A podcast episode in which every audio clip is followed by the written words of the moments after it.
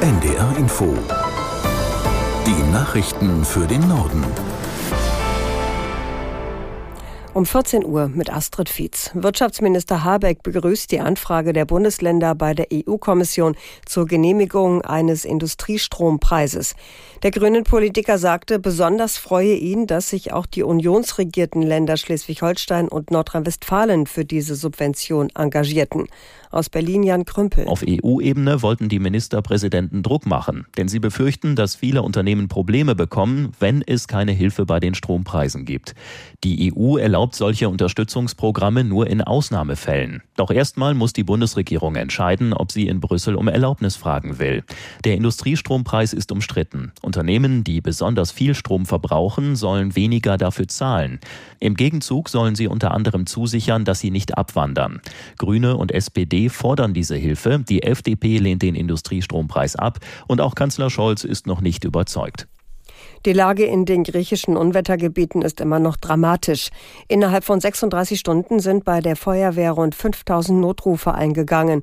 Viele Ortschaften sind von der Außenwelt abgeschnitten. Die Infrastruktur liegt weitgehend brach. Aus Rom, Elisabeth Pongratz. Die Region Thessalien gilt als die Kornkammer Griechenlands. Nun aber sind etwa vier Fünftel der Fläche unter Wasser gesetzt. Weggespülte Brücken, zerstörte Straßen und Häuser, gekappte Stromverbindungen. Die Schäden dürften in die Milliarden gehen. Erneut hat es heftig geregnet. Besonders betroffen ist die Region um die Stadt Karica. Viele Bewohner mussten sich auf die Dächer ihrer Häuser retten, da das Wasser stellenweise bis zu vier Meter hoch reicht. Ein Feuerwehrsprecher beschrieb Thessalien als einen riesigen See. Mehrere Menschen werden nach wie vor vermisst. Die Flugblattaffäre um Hubert Aiwanger ist heute Thema im Bayerischen Landtag.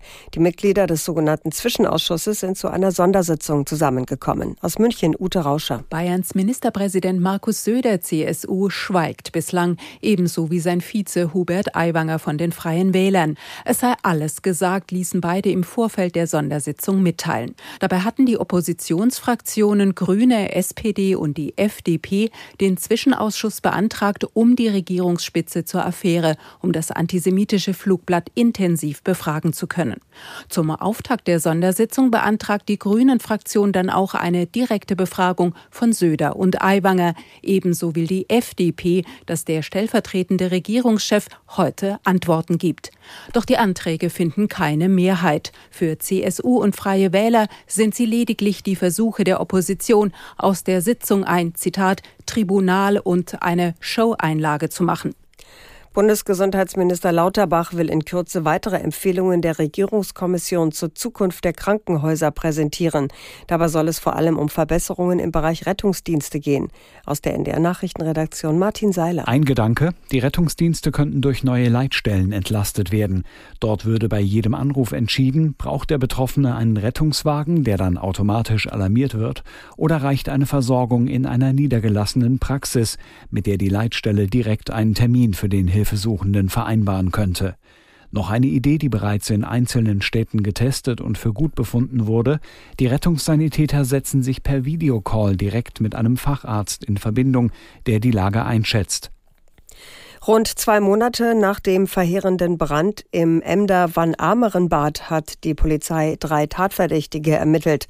Es handelt sich laut Staatsanwaltschaft Aurich um drei Männer im Alter zwischen 18 und 25 Jahren. Gegen zwei von ihnen erging Haftbefehl. Den Ermittlern zufolge soll das Trio Anfang Juli in das Freibad eingebrochen sein. Dort hätten sie Bargeld gestohlen und dann Feuer gelegt. Das Motiv ist unklar. Durch den Brand wurde das Gebäude am Eingangsbereich des Emderbads zerstört. Es entstand ein Schaden von rund zwei Millionen Euro. Bundeskanzler Scholz hat den verstorbenen früheren Hamburger Bürgermeister Klose gewürdigt. Scholz schrieb, Kloses Markenzeichen seien eine klare Haltung und klare Worte gewesen. Er habe die Politik, die Poesie und den Humor geliebt. Klose war gestern im Alter von 86 Jahren gestorben. Von 1974 bis 1981 war der SPD-Politiker Bürgermeister von Hamburg. Später führte er einige Jahre die Bundestagsfraktion der Sozialdemokraten.